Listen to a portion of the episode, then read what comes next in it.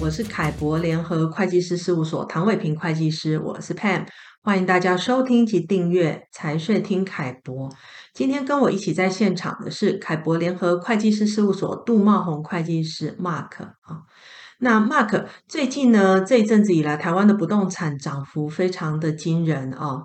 那其实很多客户在做传承的规划的时候啊，不动产也是传承规划的重要一一环啊。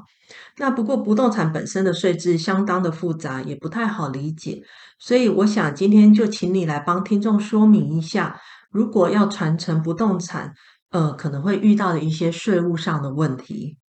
嗯，好的。呃，不动产传承后，除了不能忽略相关的民法规定外，那税制上的确因为有控制房价的政策目的，呃，稍微比较复杂一些。呃，例如说，二零一六年上路的房地合一税。以及去年进化成为呃升级版的房地合一税二点零，另外还有涉及到呃，例如说遗赠税、土增税、契税、印花税等等。一般来说，我们在进行这个不动产传承规划的话，哈，不管是用哪一种方式，都需要通盘考量每个税种的影响，来进行整体的这个节税规划。呃，一般来说，不动产传承的模式哈，不外乎是用赠与的，或是用买卖的，或是用继承的方式来进行。那过去进行不动产这个传承规划的时候，哈，大部分都是透过用继承的方式来进行。那主要是因为是说不动产是用公告现值来计入这个财产的总额，它有压缩资产的节税效果，而且透过继承的移转可以免纳土增税以及契税。另外，继承后有继承人出售，被继承人持有期间的土地涨价总数额会直接归零，不用再课征土地增值税，哈。所以，如果是早年取得的不动产话，采用继承的方式，的确是可以省下一大笔的土增税的。那在房地合一税上路之后，这样的观念有没有什么样的改变呢？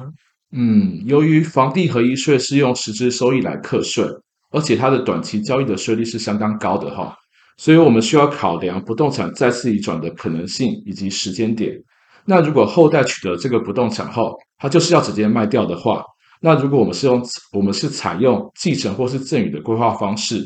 呃，则会以当时的公告限值来计入成本，会导致这个房地合一税的税负较重。所以我们可以呃考虑是用买卖的方式，可以避免未来要缴纳高额的房地合一税。